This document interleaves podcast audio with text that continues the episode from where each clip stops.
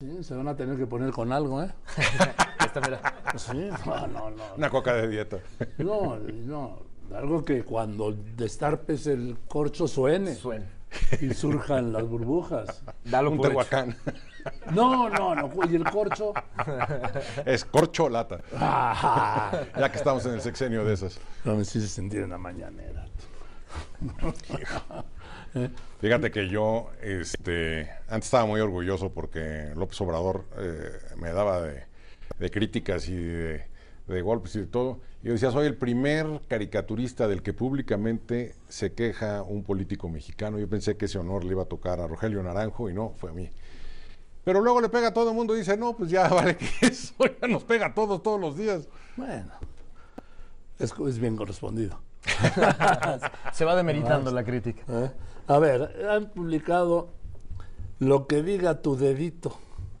Esto viene de, la frase viene de cuando Andrés Manuel Observador era jefe de, gobierno del entonces Distrito Federal, que todas las mañanas le preguntaban, oiga, va a buscar la candidatura presidencial y él respondía en automático, lo que diga mi dedito, haciendo, negándolo. ¿O de dónde lo sacaron? No, sí, es una de sus muletillas frecuentes, lo que diga mi dedito. Lo acaba de decir hace poquito también. eh, no se hagan ilusiones, no va a ganar la oposición, eh, lo que diga mi dedito. Bueno, en eso tiene razón, ¿eh? No va a ganar la oposición más. Vamos a ver, vamos a ver. ¿sí? Nosotros creemos que hay una buena alternativa, que es una buena coalición de ciudadanos bien informados y valientes que le entren al tema. O sea, que empiecen a informarse de las cosas que valen la pena, de, de- de- que empiecen a ponerle la agenda a los partidos políticos y, y se promueva la participación. Yo sí tengo esperanza. Y Yo soy un realista, un optimista informado y documentado. y no veo cómo, la verdad, Paco, que pueda ganarle, porque no veo un liderazgo, no veo estructuras partidistas, bueno, las que veo son despojos, ¿no? Así es. Veo a los mismos dirigentes de los partidos que han perdido todo, todo, todo, todo. Y, y con, no se puede ganar con los mismos No, y en las mismas circunstancias. si vuelven a poner a uno de su burocracia, no. Pero bueno, ve lo que fue. Los mismos organizadores no, no lo tenían planeado así, lo que fue la marcha ciudadana y lo que fue esta manifestación. El potencial está allí. Sí. La cosa es Que no hay un liderazgo. que no hay un liderazgo. Y lo que creemos nosotros es que se pueden causar a través de temas concretos, darle a todas estas personas que estuvieron en la del 13 de noviembre, en la del 26 de febrero y la del 8 de marzo en las calles, darles causas, darles cosas concretas, darles temas. De eso se trata este libro, de informarlos de las cosas que son importantes, de cuáles son las, los conocimientos mínimos que tiene que tener un ciudadano. Es algo así como un Politics for Dummies, es como lo, vi- lo básico que tiene que tener un ciudadano de conocimiento para entrarle a los temas importantes. Así es, Paco. Sí, así es. De esto surgió de un eh, café que nos echamos Max y yo ahí en el Parque Acacias. Dijimos, bueno, hagamos un proyecto juntos sobre qué. No, bueno, pues sobre cómo está el país y cómo mover a la gente. A mí lo que me preocupa es, uno, que la clase media no está votando y que los jóvenes no están votando. Entonces este libro está enfocado hacia, hacia esos dos eh, mercados, esos dos puntos estratégicos. Si la clase media sale a votar y si los jóvenes salen a votar, yo creo que tienen una muy buena oportunidad de cambiar el derrotero, nunca mejor empleada la palabra, que está tomando la democracia mexicana. Este, yo estoy de acuerdo contigo. Hay ciudadanos. Lo que no hay es liderazgo. Ni propuesta de un liderazgo. No hay propuesta ni, ni propuesta de temas, de agenda. ¿no? Tampoco. Y esa es la que le tenemos que poner los ciudadanos a los partidos. Mira, ah, yo, yo- yo quedé impactado de, de- de las marchas y las manifestaciones, pero quedé impactado sobre todo de lo clara que era la gente en a qué iba y por qué iba Sí. y qué quería lograr. Y entonces se trata de eso, se trata de empezar a darle a la clase media, a los jóvenes, a las mujeres, salidas concretas de qué deben exigirle a los partidos, qué deben poner sobre la mesa cuáles son los liderazgos que sí vamos a aceptar y cuáles son los que no, y cómo queremos que eso se convierta en triunfos concretos y músculo ciudadano de aquí al, al 24, que sí se puede ir generando. Tenemos que hacernos los ciudadanos el hábito de entrarle a estos temas, de entrarle a las discusiones, de defender al INE y a partir de ahí defender diferentes espacios de democracia. A ver, faltan 15 meses, menos de 15 meses para las elecciones de junio. De junio del año que viene. Del año las- que viene, las presidenciales. Con la presidencial. ¿Da tiempo, Paco? Eh, si los partidos no se ponen las pilas, no, no da tiempo. Si pasan la aduana de las elecciones de este año, yo creo que sí, pero sí tienen que organizarse entre ellos y es casi casi como que pedir un milagro, que hagan unas buenas primarias y que dejen de estar pensando en sus burocracias internas, que son tres pelonas peleándose por un peine, y vayan por los ciudadanos. Ahorita me estaban haciendo la pregunta de que a quién veía yo. Y yo digo, mira, yo noto que hay candidatos que tienen muy buen plan, pero no se les ve a rojo, no se les ve enjundia. Y por otro lado, hay candidatos que se les ve mucha enjundia, pero que les falta un programa más allá de pegarle a la 4T y al presidente. Y como que tiene que irse amalgamando ambas posturas y tener un candidato o candidata que tenga un buen plan de gobierno y que a la vez se le noten ganas de, de, de, de pelear, ¿no? de, ir por sí. la pelea. Es que eso es totalmente cierto lo que acabas de decir. Y yo sí quiero ser realista. Mm, Vamos, para mí la meta en el 2024 de la oposición tiene que ser el Congreso. Porque al día de hoy, el, al día de hoy es imposible ganarle al candidato de Morena, al del presidente López, que es el del candidato del presidente, ¿no? Yo creo que el presidente sabe que la participación masiva es la que le hace daño, ¿no? Todas las elecciones locales que ha ganado Morena gana con menos de 50% de participación y con un expriista.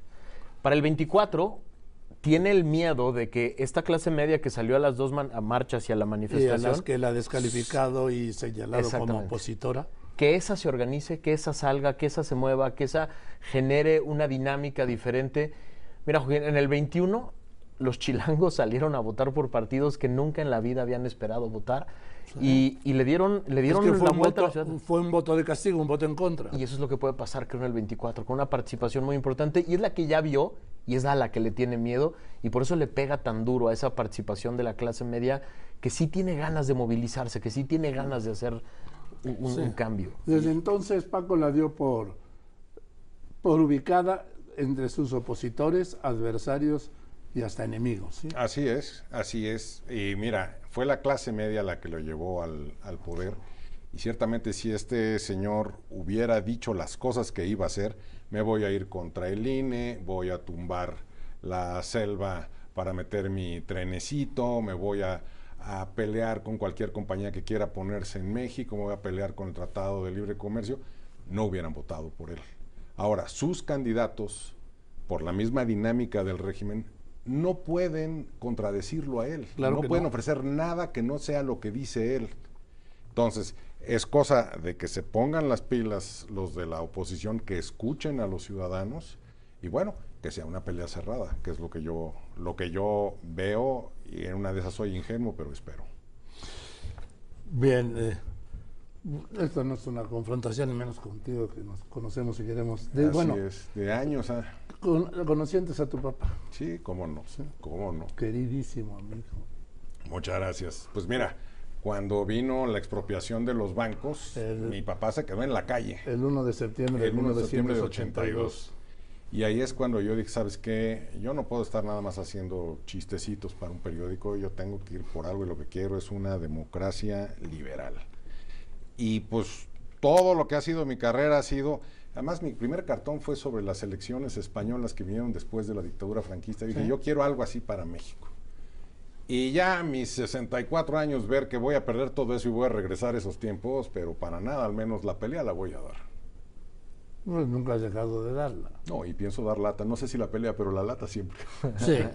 Fue un placer hacer este, este libro con Paco, porque no- además de toda esta historia que tiene y toda esta cultura, ir platicando cada uno de los temas y que de pronto de su creatividad salieran. Son más No. de 65 caricaturas que Es tiene que- este libro, que es una joya por eso. ¿no? Vamos, yo obviamente te veo todos los días, los lunes descansa, no publica. Así es. Yo tampoco, yo también descanso los lunes. Haces muy bien. Hay que hacer el San Lunes. Hay, que, hay que honrar las tradiciones mexicanas. Sí. Y, y vamos a lo largo de los años y tienes, no sé, donde tocas pegas. Ah, Espero. To- toco madera. Esto se ve muy sintético, pero bueno. Sí. Toc, toc. Sí, es le- verte, leerte, sí. Que eres extraordinario. Hace un momento comentaba yo aquí que nunca en la historia de México. En este momento hay cuántos expresidentes vivos son Salinas, Cedillo, Fox, Calderón Ya está hace y poquito Enrique Echeverría. Peña Nieto. Bueno, sí, sí, y el- fue el último, sí, sí, sí, sí. el centenario. El centenario. Sí. De los cinco expresidentes, solo uno vive en México, Vicente Fox. Cedillo desde el principio, de diciembre del, del 2000, se fue a Yale, a su alma mater, allá en Estados Unidos, aquí era el Politécnico, y no se iba a regresar al Politécnico. Y los, los tres antes, eh, dos antecesores, bueno, más Carlos Salinas, viven en Madrid, Salinas. Calderón y Peña Nieto, esto nunca se había registrado, que solo un expresidente viviera en México, Fox. No, no- no llegamos aquí gratis, ¿no? Es decir, lo- lo- a- hay muchas deudas de los, de los últimos presidentes sobre seguridad, violencia, economía, empleo, esta vez la parte de salud el sistema de salud que explotó en la pandemia. Hay muchas deudas y, y- y- y es, es es explicable el momento en el que estamos. Pero ya tenemos que empezar a ver hacia adelante, ¿no? O sea, este- perdóname, ¿cómo hemos perdido tiempo? ya, ya es hora de hacer una sexenio agenda de perdido. futuro. Ya tenemos que empezar a ver para adelante, querido Max. Tenemos que empezar a mover a la ciudadanía a que vea qué país quiere ser, cómo quiere construir un nuevo México. Ya tenemos que dejar de hacerle cuentas a todo el mundo.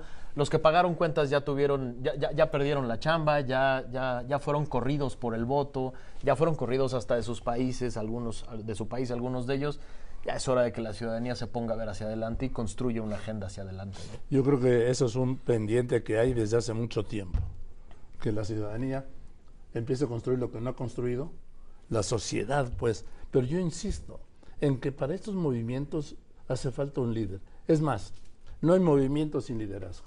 No, evidente, eso es evidente, eso es evidente. Y como te digo, el liderazgo no solamente tiene que ser buenas ideas, sino también empuje, arrojo. Sí. Pero no basta nada más tener empuje y arrojo, hay que tener ideas, tenerlo bien planeado, bien estructuradito. Lo que yo veo, como te decía ahorita, de la oposición son tres pelonas peleándose por un peine. Sí.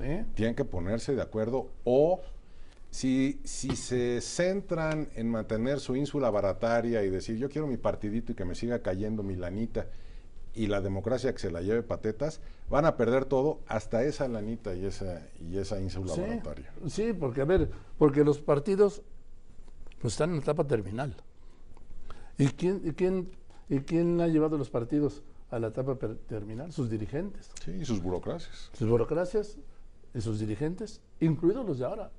Sobre todo cuando tenía que haber unas dirigencias frescas, convincentes, atractivas, liderazgo, sí. Pues así que como si estuviéramos en, en el Priato. Así el, es. el dirigente del PAN, el dirigente del PRI, o bueno, el presidente del PRI, ser dirigente es otra cosa, sí. este, y lo que queda del PRD. Eso es lo más triste del asunto, el ver que después de tener un cuarto de siglo de democracia, vuelve cada uno a sus papeles habituales del priato.